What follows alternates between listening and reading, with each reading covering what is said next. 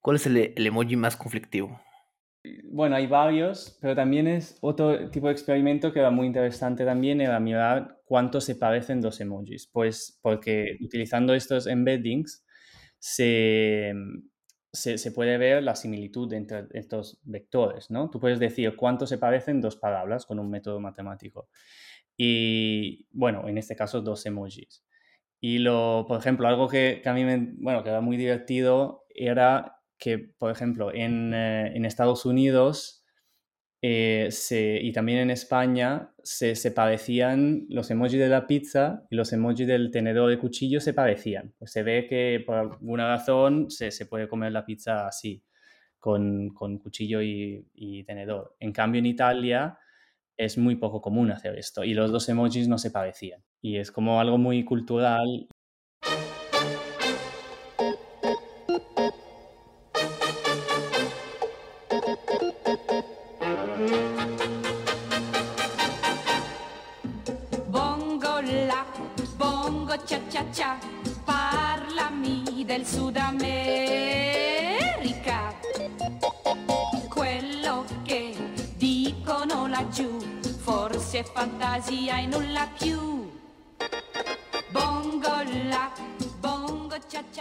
Hola, bienvenidas y bienvenidos a un nuevo capítulo de We Decentralized Tech.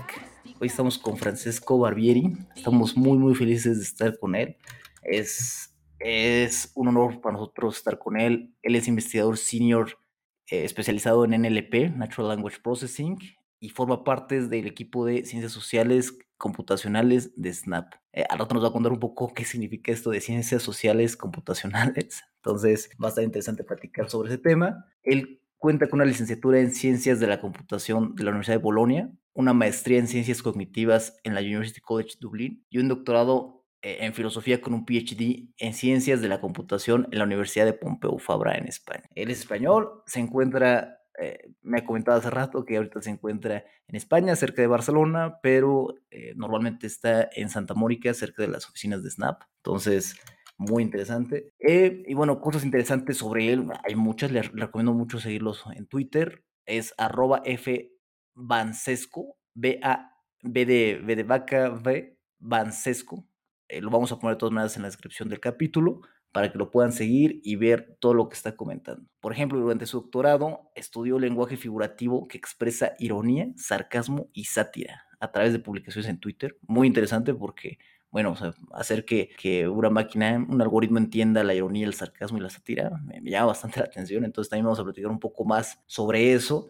Y también, bueno, los textos en las redes sociales como Twitter, bueno, no, son triviales de manejar. Antes hemos platicado sobre eso con José Camacho Collados, eh, por ejemplo, con el creador de Robert Tuito, eh, de la Universidad de Buenos Aires, entonces tiene sus particularidades, ¿no? Y entre lo que aborda también está la parte multimodal de la comunicación, eh, de, la traducción de, bueno, la, relación entre el texto que, que representa un emoji y el emoji como tal, ¿no? Entonces, bueno, eh, la, comunicación por redes sociales es un poco más informal, incluye todas estas, todas esas particularidades como los emojis, sarcasmo y demás. Entonces, muy, muy interesante platicar con él sobre estos temas. Y antes de comenzar, también queríamos mencionar que eh, Francisco no representa a nadie, no, no viene a hablar eh, en nombre de, ninguna empresa ni de nadie, sino que es una comunicación personal. Mismo caso el mío, Omar Espejel.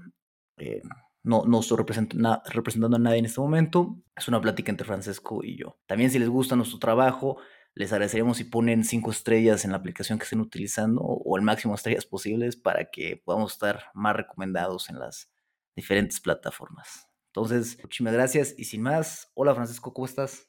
Hola, ¿qué tal? Muchísimas gracias por, por esta invitación. Encantado de, estar aquí. No, gracias a ti, a ti por venir. Vamos a aprender mucho de ti. Oye, antes que nada, ¿es Francesco o Francesco? ¿Qué, eh, Francesco. De, de hecho, oh. una puntuación. Sí, es que eh, en realidad yo soy de Italia. Que, ah. sí, sí. Pero bueno, he vivido muchos años en España, en, bueno, en Barcelona. Ah, ok, perfecto, perfecto. Ok, es que tú. no, no está en ningún lado esta información, sí, sí.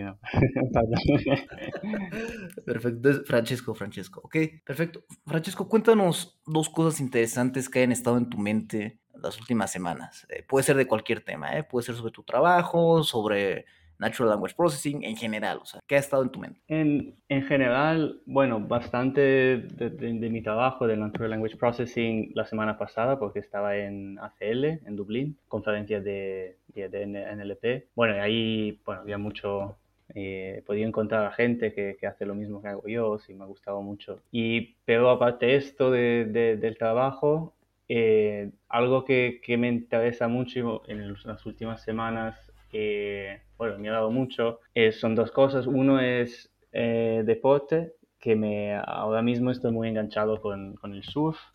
Y pues aparte del trabajo, algo que me interesa muchísimo y que me ha interesado muchísimo estas últimas semanas es el deporte y la cocina. Y el deporte es lo, lo, lo, que he empezado a hacer hace dos años a practicar es el surf, porque bueno, cuando me he mudado a, me he mudado a California sí que ahí se puede, bueno, hay olas y wow.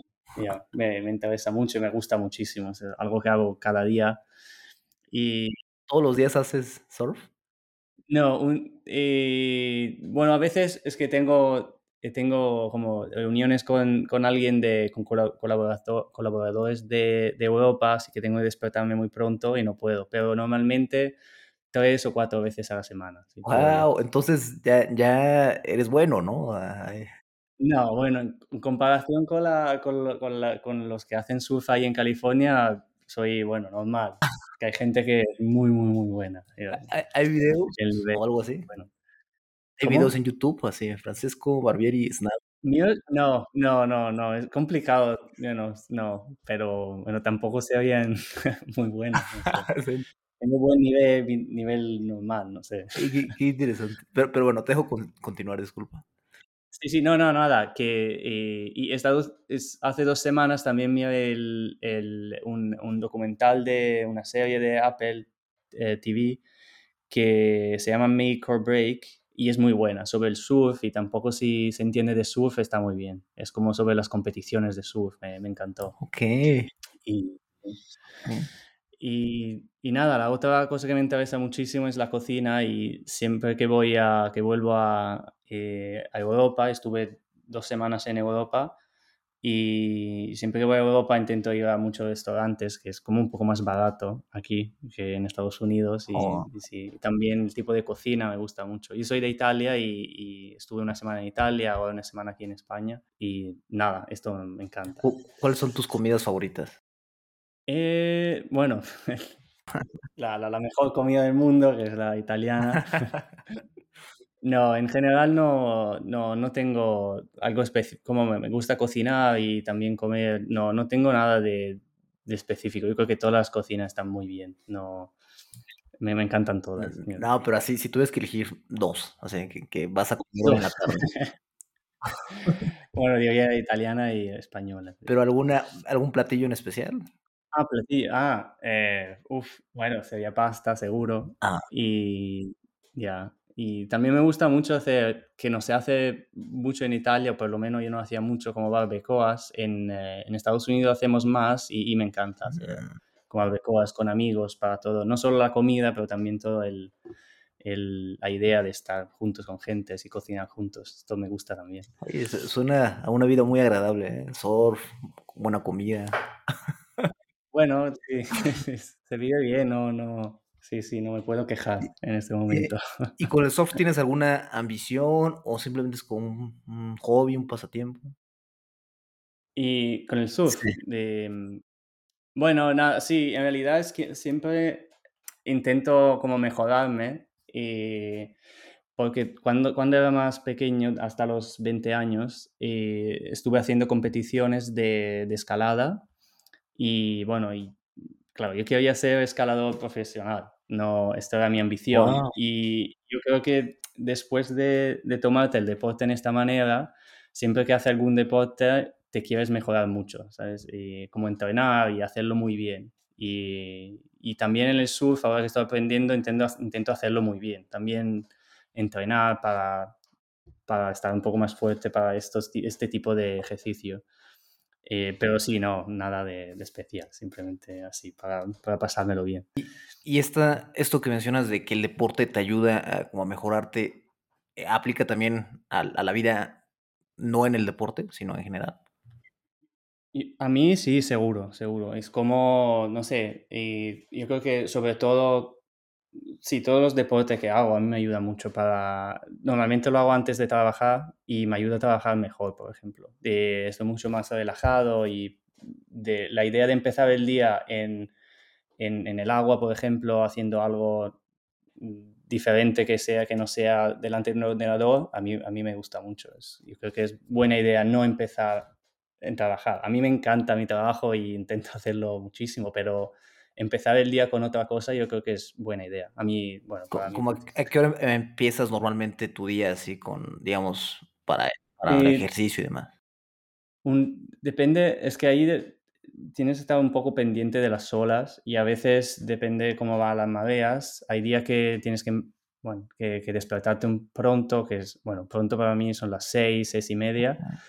Y, y, luego así, otros días a lo mejor hay olas más pequeñas y da igual de la hora que vas y a mejor vas más tarde, a las siete, siete y media. Así. Y normalmente empiezo a trabajar sobre las nueve y media, diez. Ok, ok. Y esto es casi, casi diario. Sí, casi diario. A veces, sí, el, bueno, tengo un, el jueves normalmente tengo eh, reuniones con colaboradores de Europa y ahí sí que me despierto, empiezo a las 7, ahí sí que es lo primero que hago es trabajar, eh, porque claro, con la diferencia de, de, horas tengo que, empezar pronto, sí, no hay, no hay otra manera. Y si nos puedes decir una habilidad, circunstancia o o cosa que te haya llevado mucho al éxito, al éxito que tienes actualmente, ¿cuál sería? Sé que hay muchas, pero si pudieras como reducirlo a una, ¿cuál sería? yo creo que lo, lo, lo, lo, que mm, lo que, bueno, también lo que me gusta más de, de, mí mismo es que e, es tener ideas nuevas, ideas creativas. Y, esto yo creo que ayuda mucho. En, como de, de, pensar en, algo que no se ha hecho y no... Yo creo que es un poco la clave en general en el mundo de, la investigación. No, es importante mejorar lo que hay, pero también pensar en intentar hacer algo que no se ha estudiado. Yo creo que esto es la... Para mí es lo más importante. ¿Tienes alguna historia de guerra con, con, ese tema? Ah, no, en general, bueno, casi todo lo que, que hago es un poco de intentar hacer algo que no se ha hecho. Por ejemplo, lo de, que hice durante mi doctorado, estudiar cómo, si, cómo, se, mm, cómo se utilizan los emojis. Eh, esto no se había hecho. Yo creo que ha sido, ah, ha sido buen, buen eh, ha sido bueno empezar con este, con este tipo de, de, estudios porque nadie lo hacía y también es muy importante. También lo mismo con, por ejemplo, lo que estamos haciendo ahora, que son language models para social media esto también es muy importante y nadie lo estaba haciendo. Es que todo lo que, que, es útil y que, que, nadie hace, yo creo que es, es, buen tipo de investigación. ¿Después de tu doctorado llegaste a Snap o, fue, digamos... No, eh, hice, hice un postdoc el, sobre como de 7, 8 meses en la misma universidad, en Barcelona, y sobre el mismo tema de, de emojis. Y luego, y luego estuve casi dos años en una empresa de, bueno, como un departamento de telefónica es, em, de, y trabajaba en Machine Learning para em, mental health. Pues la idea era ayudar a la gente con, con, con, problemas de mental health eh, con Machine Learning. Y sí, muy, muy interesante el trabajo. Ok. ¿Y en qué has estado trabajando en el último año? Y en el último año, pues desde que, que he empezado con Snap, que he empezado hace dos años, lo que he visto que lo, lo, lo que veo que, que, falta un poco en el mundo de investigación y del, de, y hay como un gap, ¿no? El, el mundo de, la investigación y el, el, el mundo de, de, la, de, las empresas. Lo que de verdad las empresas necesitan y lo que se investiga. Y pues lo que estoy haciendo es intentar eh, hacer algo para que se puedan hacer aplicaciones que funcionen de verdad, que se puedan usar de verdad en las empresas. Y pues algo que, que, he trabajado mucho ha sido esto, aplicaciones de, de, social media, eh, NLP de, aplicado a social media. Ah, por ejemplo, Language Model de social media y también otros trabajos de eh, hacer updates de de language models en el tiempo, porque claro, la gente en social media cambia mucho la manera de hablar, de los temas y quieres eh, como, claro, tener language models que saben, que, que, han visto estos tipos de datos cada semana. Ok, esto se relaciona un poco al trabajo de José Camacho, eh, sí, sí, sí, el trabajo, uno, bueno, de, hecho los dos que, que, de, que estoy hablando, uno se llama Twitteral, que ha sido de hacer language models para, para Twitter, lo hicimos juntos, y, y, el otro se llama Time LMS, Timeless, em, que son, y es nada, son language models que hacemos el update de estos language models cada tres meses. Y bueno. ok. Justamente entrevistamos a, a José Camacho para los oyentes que, quieran escuchar. Está muy bueno el capítulo. Hablamos mucho sobre embeddings, sobre justamente esta temporalidad que, menciona Francesco en los, eh, en los modelos de lenguaje, porque, eh, y de hecho están liberados en Hugging Face, ahí pueden ver los modelos. Y eh, muy interesante, por ejemplo, que un modelo tal vez que fue entrenado hoy ya tal vez no le pone tanto énfasis a la mascarilla, ¿no? Oye, ponte tu máscara, ¿no? En cambio, uno entrenado en, no sé, en agosto del 2020 hace mucho énfasis en, la máscara, ¿no? Entonces va cambiando la, la, cultura, ¿no? Incluso las palabras, ¿no? El juego del, algo que ponía un ejemplo del juego del calamar, ¿no? Y salía en el de, después de cuando estaba en el tope el juego del calamar, pero antes obviamente no salía y tal vez hoy tampoco ya no sería tan común verlo en las sugerencias del módulo lenguaje. Entonces, muy, muy interesante. Ya, ya, es súper interesante. También ver cómo, es que normalmente estos tipos de estudios son sobre, como, no sé, por ejemplo, la palabra Amazon, ¿no? En, en durante 10, 15 años ha ido un poco cambiando o se ha añadido nuevo significado, que es, al principio era la, la eh, forest y ahora es, no solo es, el, no solo es esta, esta zona de... Eh, es también una empresa, ¿no? Pero este tipo de cambio de, significado ha sido muy lento durante, no sé, 10, 15 años. Y hay cosas en social media que cambian muy, muy rápido. Y, y esto es lo que intentamos trabajar, bueno, em, ya, hacer investigación.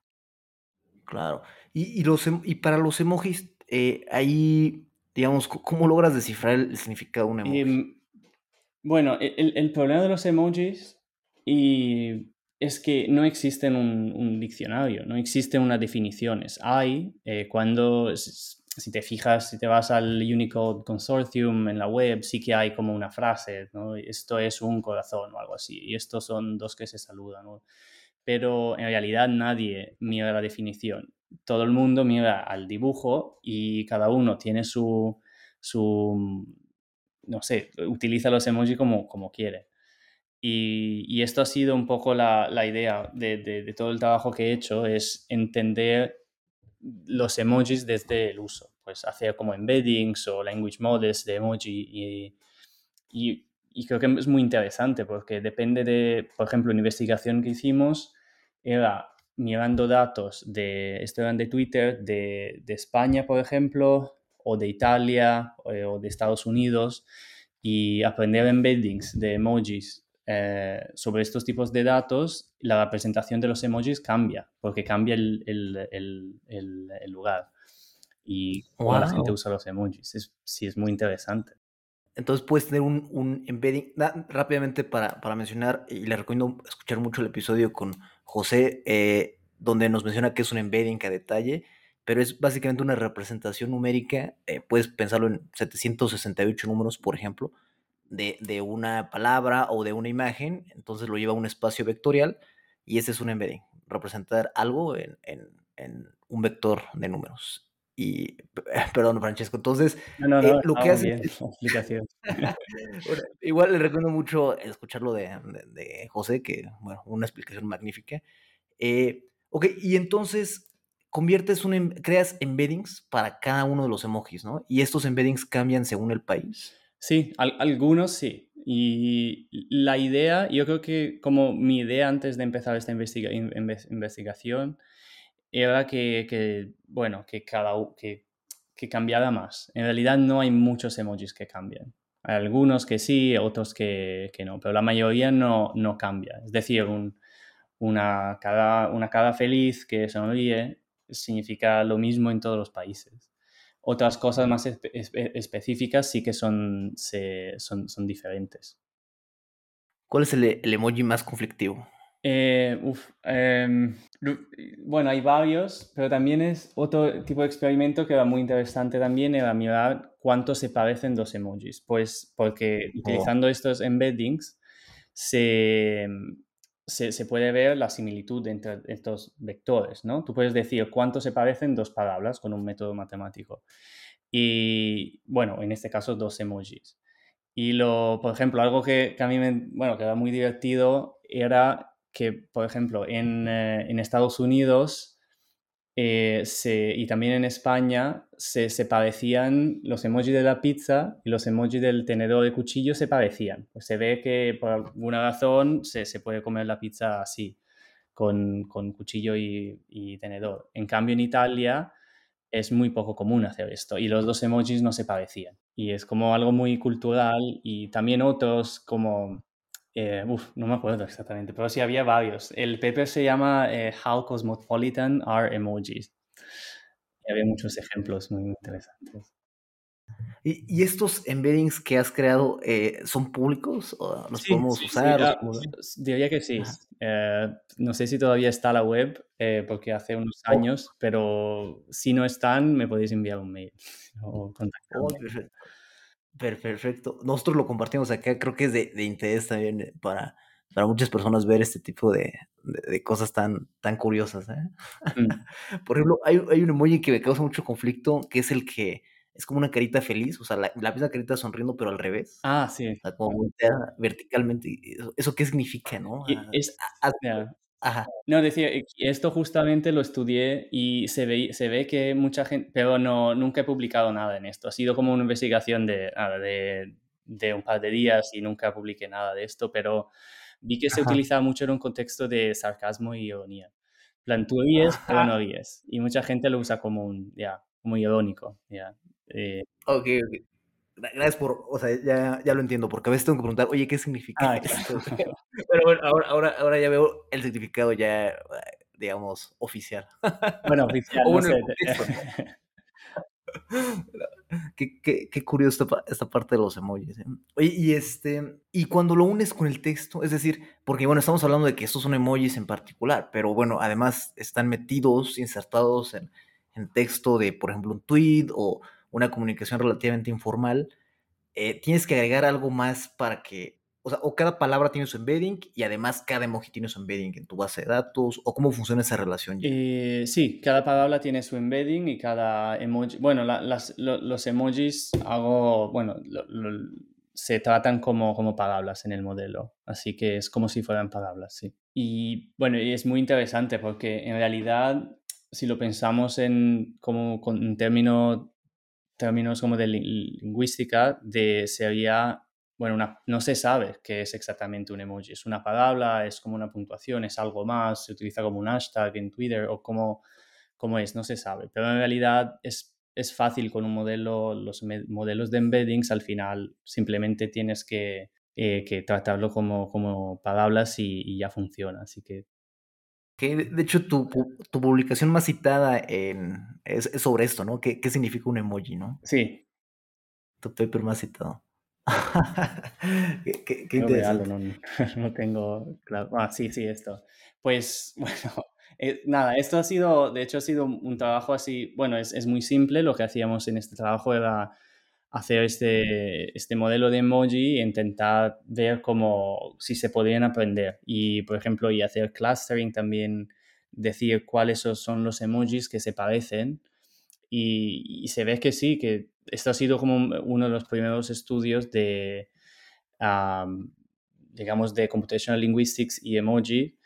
Y, y claro, esto de hacer eh, embeddings de emojis no, no, no, estaba claro, pero se ve que, que sí que va, desde este trabajo se, se, ve que se puede, de hecho, aprender la, la semántica, el significado de los emojis con, con estos tipos de, de modelos. Ok, y veo también que, por ejemplo, últimamente publicaste sobre, sobre el clima, ¿no? El impacto de...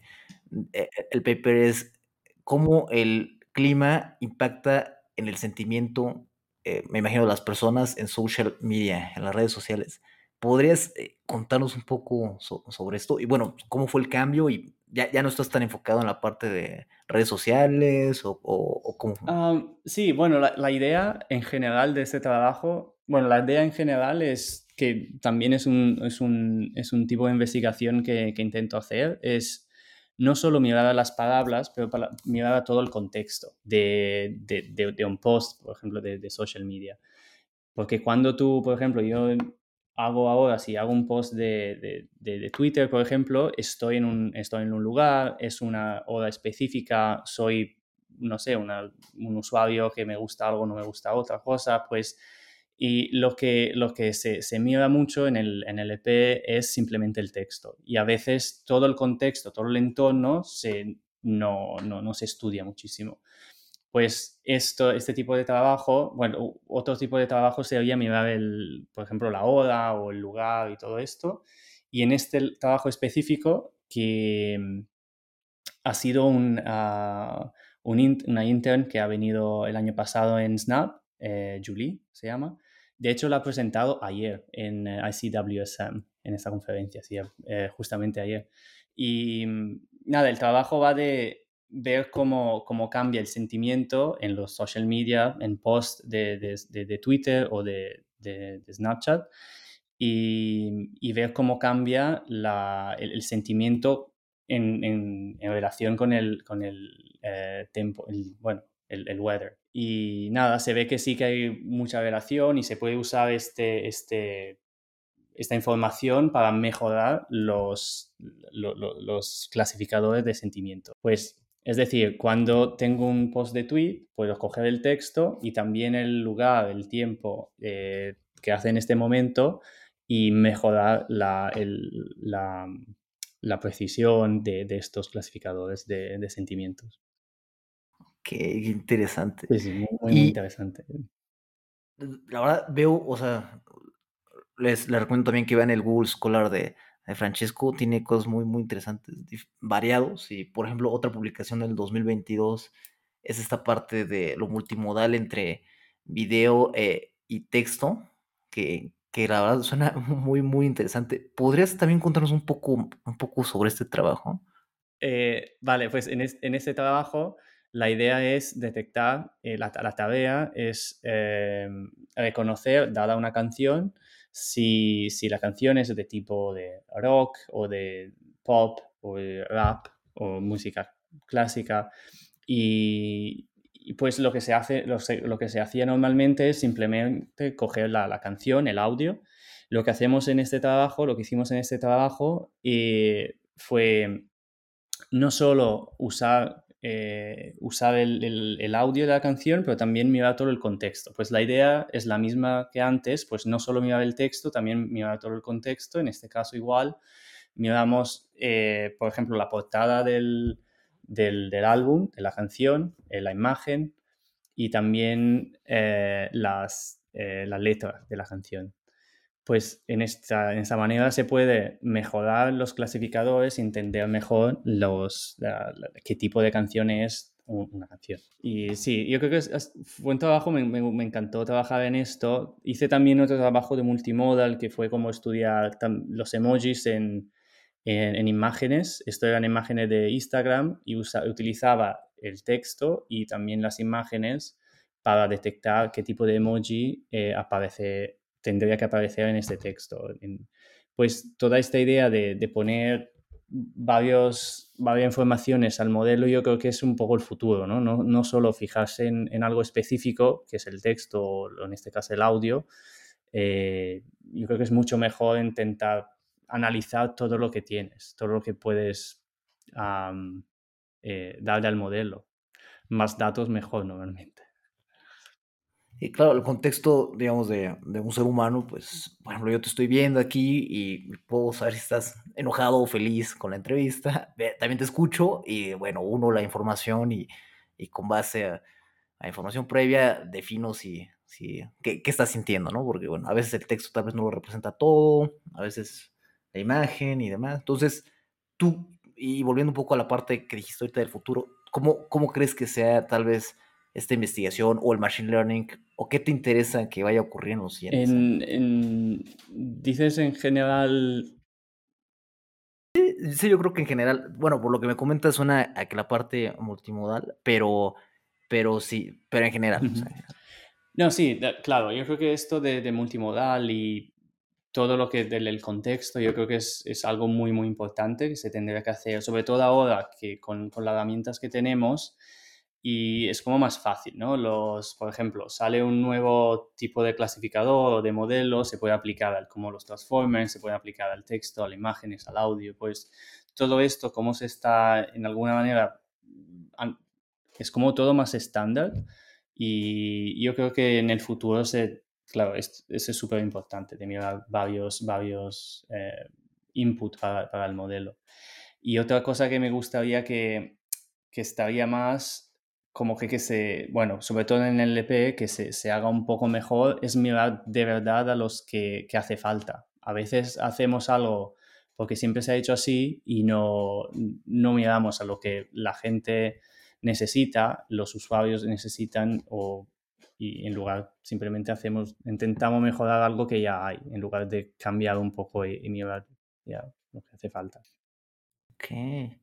¿Sabes, qué me llama la atención? Hace poco estaba viendo que Snap es muy utilizado en la población, creo que de 18 a 20, a 25 años, una cosa así, más que Instagram, más que, este, que TikTok, creo. O sea, como que es muy utilizado por una generación en particular y, y las generaciones posteriores ya no lo usan tanto. Mm, me llama bastante la atención porque, eh, no sé, Snap tiene rato existiendo, ¿no? Y, y que ahora lo utilicen tanto eh, estas generaciones tan jóvenes? Ya, no, sí, siempre, ya, no sé exactamente por qué, pero mm, en general lo que, lo que me gusta podría ser también la razón, porque normalmente Snapchat es eh, lo, lo, lo, la, la, diferencia con, otros, con otras plataformas es que de verdad se usa con amigos. No, no tienes dos millones de followers. O es. Lo, lo, que me gusta de Snapchat es simplemente lo usas con, con alguien que conoces, y envías un vídeo, un snap a, a, tus amigos al final. Y esta es la diferencia más grande. No sé si esto tiene que ver con, con, el, con, la, con la edad. podría ser, como, no sé, la gente está más en el... No sé, la gente tiene más amigos en, este, en esta edad. Luego ya vamos, como ya decidimos más cuántos amigos tenemos. Eh, no sé, muy, muy, la verdad, muy interesante. ¿Tú utilizas Snap en tu, Snapchat en tu día? Sí, sí, bueno, a mí siempre me han encantado los filtros, pero nada, y siempre se lo he enviado a mis amigos, y, pero sí, utilizo bastante, con, como, como si fuera como, no, si, si, quieres decir algo, en lugar de, de, escribirlo, simplemente envía una foto o un, un vídeo muy corto que se, que se borra justo después. Y mm, sí, la veo como muy, muy rápido de usar, como de o hacer una foto muy rápido y todo esto. Yo creo que eh, tiene buen, eh, creo que es buena aplicación para esto. Ok, ¿y qué recomendarías a alguna persona hispanohablante que quiera pues tener una carrera similar a la tuya? Es decir, por ejemplo, encontrarse ahora en una empresa como tal, eh, como Snap, o, en general, ¿qué recomendarías? ¿Qué, qué crees que, que es útil? Puede ser habilidades técnicas o pueden ser habilidades blandas, lo, que tú consideres. Sí, bueno, justamente para trabajar en, Snap y, y, en el tipo de trabajo que hago yo, que es em, el tipo de texto ¿no? que se, estudia, yo creo que sería importante bueno, estudiar este tipo de, lenguaje, que es como mensajes muy cortos, como, si, como por ejemplo Twitter o otros, otros tipos de otras plataformas así. Y esto seguro ayuda mucho. Si, si eres experto de, de, este campo, es más fácil entrar a una empresa que, que hace estas cosas. Esto, esto seguro ayuda. Y yo creo que otra idea, yo creo que algo muy importante también es hacer algo muy, bueno, muy novedoso, que eh, sea el experto de algo específico que nadie hay. Por ejemplo, en mi caso ha sido los emojis. Es verdad que nadie, casi nadie estudiaba emojis y, y esto me ha ayudado mucho para, para mi, bueno, para mi trabajo ahora mismo también. como un nicho en particular. Yo creo que sí, que ah. yo creo que tiene que ser un nicho, pero tampoco, pero importante, que, que sea útil. No, porque sí podemos hacer algo muy específico y al final sí que puede ser el experto de algo muy específico, pero no, no, es útil y esto no interesa a, mucha gente. Yo creo que lo mejor es, sería un, algo como un nicho, pero que tenga impacto para, para mucha gente. Ok, o sea, tu trabajo de, em, de emojis y, bueno, análisis de, de, texto en redes sociales te llevó después a Snap. Yo creo que sí, sí, sí, ha sido esto. Y yo hice, de hecho, una internship y justamente querían eh, un clasificador de emojis, que era lo que hacía yo, y para esta internship, en el 2017. Y, y después, dos años, volví. Y algo muy, muy importante que veo en las empresas en general, no solo en Snapchat, si, si a alguien le interesa eh, una carrera de empresas, es muy importante hacer internships, intentar como estar conectados o hacer algún proyecto con alguien que trabaja en una empresa. Yo creo que esto ayuda mucho. Eh, durante el PhD o el máster, eh, esto es lo más importante. Hacer un internship. ¿Algún consejo para conseguir una internship? Bueno? yo, creo que lo mejor es mirar a los grupos de investigaciones que hay de, entre, bueno, en, los, en, las empresas y buscar a alguien, una persona específica que hace algo parecido a lo que estás haciendo tú y, intentar contactar directamente a la persona. Yo creo que es lo mejor en general. Si, si tú crees que hay algún proyecto que puede interesar a esta persona, preguntar yo creo que es lo mejor, enviar un mail y el, si, si esa persona luego no, responde, no, no contesta, ya está, no pasa nada, ¿no? Pero intentarlo yo creo que es buena idea, sobre todo si, si, bueno, si, si, si esta persona que trabaja en la empresa hace algo parecido o investiga cosas parecidas, yo creo que normalmente es, es buena idea intentar contactar a alguien.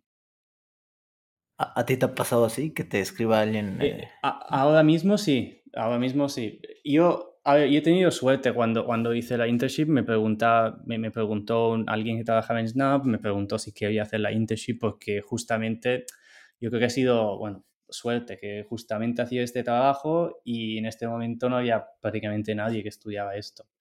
Y, pero en general, yo creo que contactar a la gente sí es mejor. Y sí, sí, a mí me ha pasado. A veces claro, mucha gente te contacta y a veces no hay, no sé, y hay, no sé, bueno, no siempre, bueno, me, pasa que me contactan, pero no siempre hay como interés o en este momento no puedo trabajar en esto y depende mucho de, de, qué voy a hacer eh, el año siguiente, ¿no? Y, pero, pero sí que interns que tengo sí que me han contactado antes. Ok, ok. Entonces, bueno, ahí noté dos cosas. Eh, o sea, a ti te buscaron, Snap te buscó a ti. Eh, sí, sí.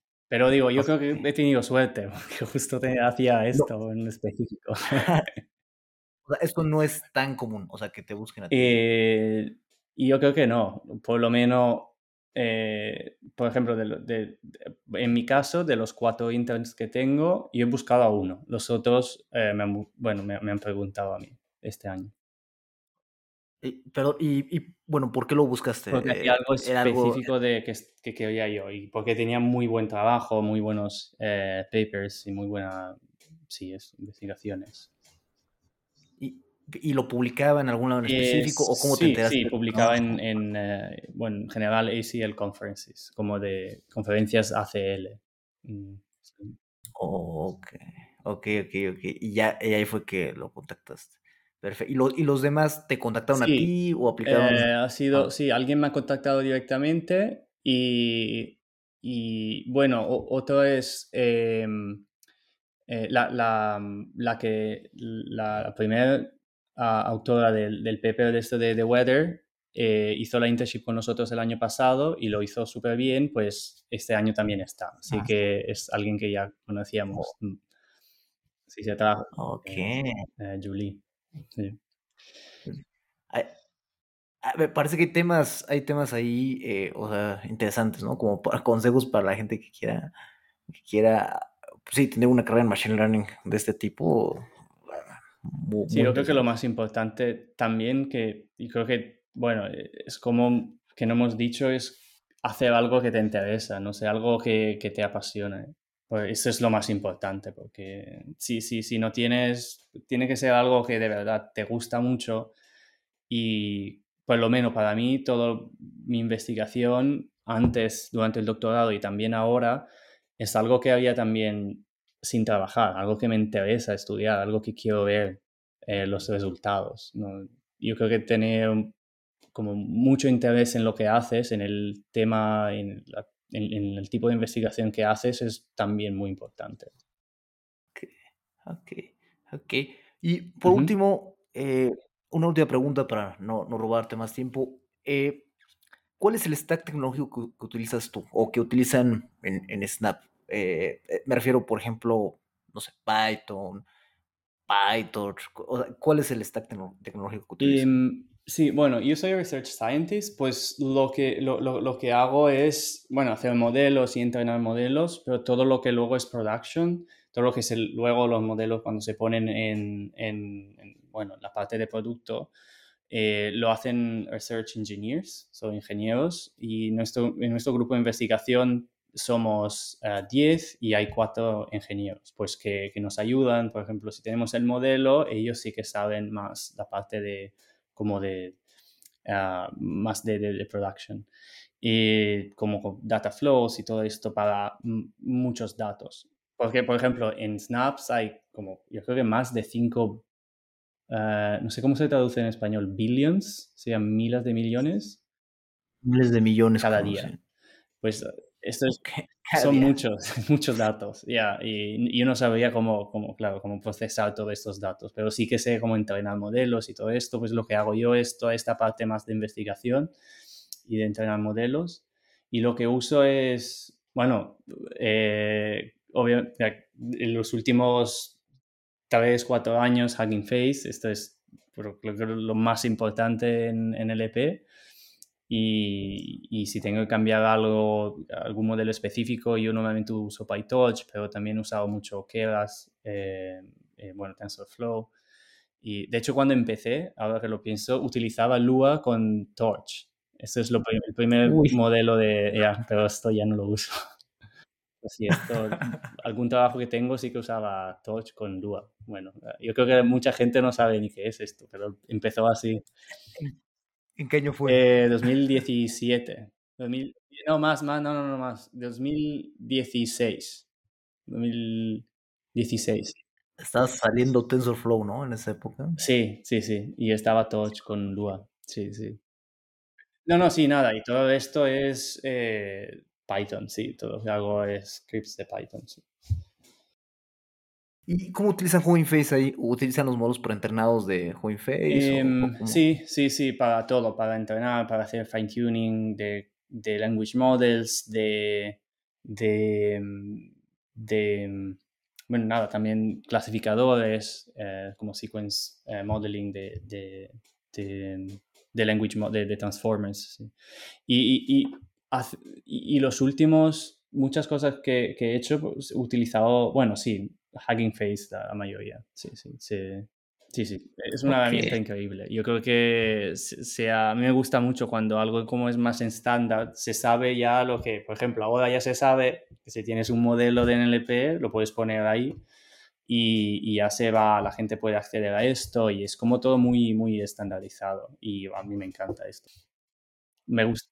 Ah, muchas gracias Francesco por venir y por platicar con nosotros. Aprendimos muchísimo y súper súper útil los consejos, el tema, lo interesante del nicho de los emojis. Entonces, súper súper interesante y muchísimas gracias. Muchísimas gracias.